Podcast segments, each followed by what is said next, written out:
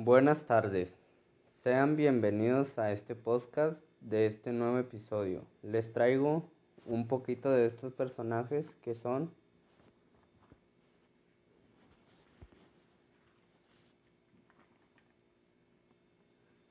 Álvar Núñez, cabeza de vaca, conquistador español, nació en Juárez de la Frontera, España en 1507 y murió siendo sacerdote en 1555 en la ciudad de Sevilla.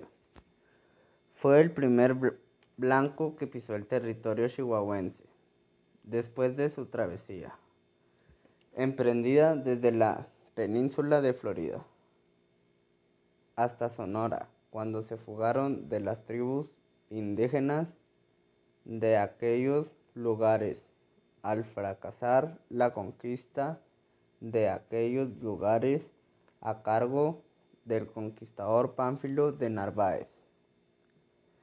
Gabriel Teporame, cacique indígena tarahumara, encabezó la tercera insurrección de los tarahumaras que estalló el día 3 de marzo de 1652. Fue aprendido en el pueblo de Tomoshi y sentenciado a morir en la horca el 4 de marzo de 1653. También es conocido como Teporaca. Francisco de Ibarra nació en Eibar, Vizcaya, en 1538 y murió en Panuco, Sinaloa, el 17 de agosto de 1557. El 24 de julio de 1561 fue nombrado gobernador de las tierras al norte de Zacatecas, donde fundó la provincia nueva, Vizcaya, que comprende al actual estado de Chihuahua. Fraile Agustín Rodríguez, misionero franciscano originario del partido de Niebla, Andalucía, colonizó el territorio de Nuevo México y a su paso por la provincia de la Nueva Vizcaya fundó la misión de Santa María de Carretas, donde se fundó la población de Janos.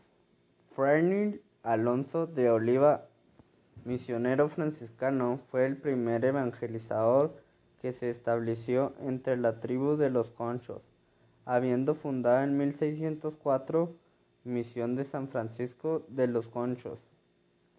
Falleció en México en 1612.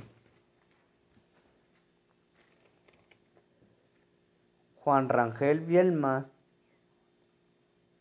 fueron muy importantes en esa época. Juan Rangel Viedma nació en Extremadura, España, en 1603 y murió en San José del Parral el 30 de julio de 1679. Arribó al mineral de Santa Bárbara, procedente de la provincia de Sinaloa y en 1651 descubrió la mina llamada la Negrita, que originó la fundación del Real de Minas de San José. En fin, todos y cada uno de los personajes antes ya mencionados en todo esto, yo les quería platicar que en lo personal fueron muy importantes en esa época, puesto que aportaron muchísimas cosas y les agradezco de antemano a todos y cada uno de ustedes por tomarse la molestia de escuchar este pequeño podcast. Les pido por favor compartan y leen like. Se despide su compañero Eduardo Palacios Lucas del grupo Quinto A. No se olviden también de dejarme su comentario y qué opinan ustedes al respecto sobre la toma de decisiones de una manera responsable de los antepasados.